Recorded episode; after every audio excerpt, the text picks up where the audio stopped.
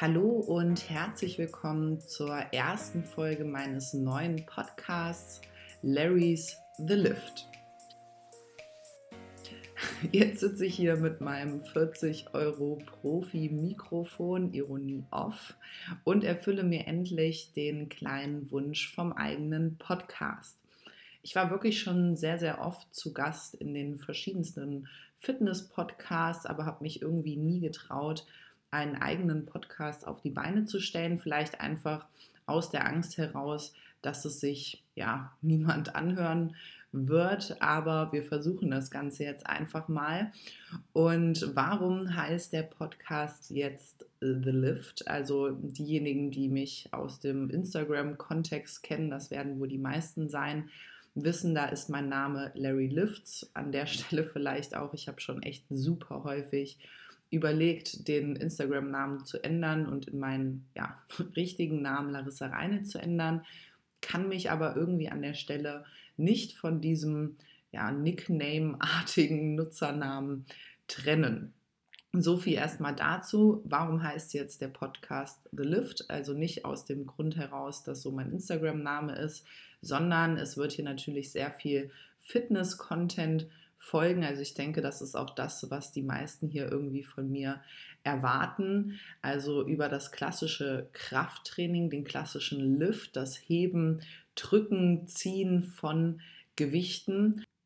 Klassisch ist vielleicht hier an der Stelle genau der falsche Ausdruck, denn ich möchte alte Denkensmuster, alte Informationen, die einfach überholt sind, ja nicht mehr der Wahrheit oder der aktuellen Studienlage entsprechen, aus deinem Kopf heraus löschen und dir neue Informationen an die Hand geben, neue Studienerkenntnisse erläutern und eben einfach in den Kontext von Krafttraining, von Ernährungslehre bringen, dass du hier mit einem großen Mehrwert aus diesem Podcast und aus jeder Podcast-Folge herausgehst um jetzt wieder die Brücke zu dem Podcast-Namen zu schlagen. Ich möchte, dass du mit den Informationen aus diesem Podcast heraus dich selbst auf ein neues Level liften kannst und nicht nur im Bereich des Krafttrainings, sondern darüber hinaus im Bereich Ernährung,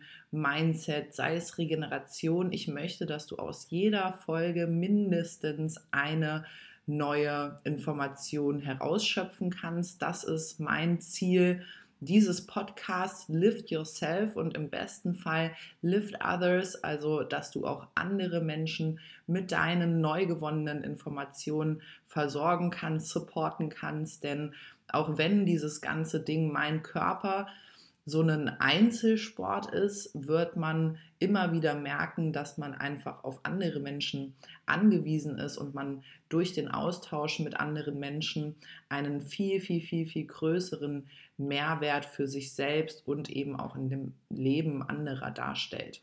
Deswegen jetzt schon an dieser Stelle vielen Dank, dass du dir Zeit nimmst, diesen Podcast zu hören, dass du dir selber die Möglichkeit gibst, dich auf ein neues Level zu zu liften. Einführend erstmal zu meiner Person. Mein Name ist Larissa Reinelt. Ich bin inzwischen Stand 2020 26 Jahre alt und bin inzwischen seit ziemlich genau zehn Jahren Fitnesstrainerin und ja, dabei bleibt es nicht ganz. Also ähm, Fitnesstrainerin im Sinne von, ich habe meine CBA-Lizenzen im allgemeinen Fitnessbereich gemacht. Darüber hinaus habe ich sehr lange oder gebe ich immer noch verschiedene Kursformate, sei es Reha-Formate, Pilates, äh, Hot Iron. Also das sind so meine Steckenpferde, Tabata, Faszientraining und ähm, bin im Personal Trainingsbereich aktiv, habe eigene Wettkampfathleten, bin selbst auch Wettkampfathletin, habe als Bikini-Athletin beim DBFV begonnen, 2019 in die Figurklasse gewechselt und seit Herbst 2019, also auch ziemlich genau einem Jahr, bin ich nun IFBB Body Fitness Pro, also habe meine Pro-Card erworben im Jahr 2019 und ja, inzwischen ist so mein Schwerpunkt, ich sage jetzt mal mein Arbeitsschwerpunkt, wirklich auf der Online-Coachings-Betreuungsschiene für jeden Normalo, der eben sich auf einem körperlichen und mentalen Level weiterentwickeln möchte, auf meinen Wettkampfathleten sowohl in Off- als auch On-Season. Und ähm, ich bin Influencerin, auch wenn ich diesen Begriff überhaupt nicht leiden kann, aber so ist es nun mal.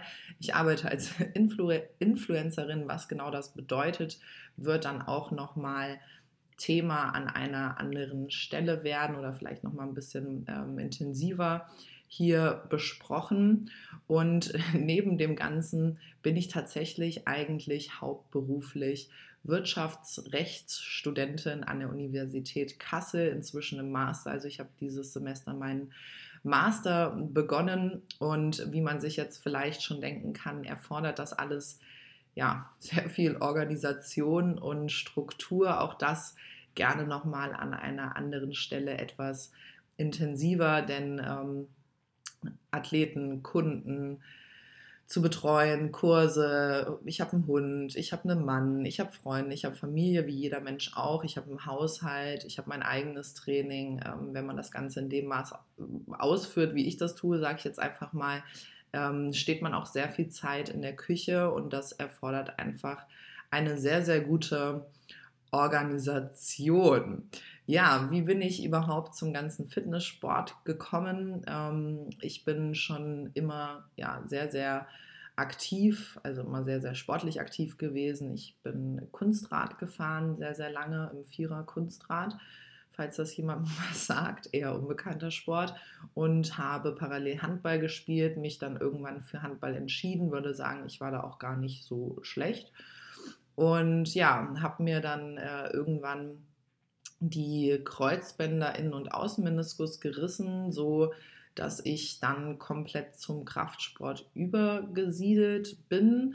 Das ist so die ganz kurze Kurzversion. Ähm, viele wissen, dass ich schon ja, als Kind, Jugendliche mit enormen Rückenproblemen zu kämpfen hatte.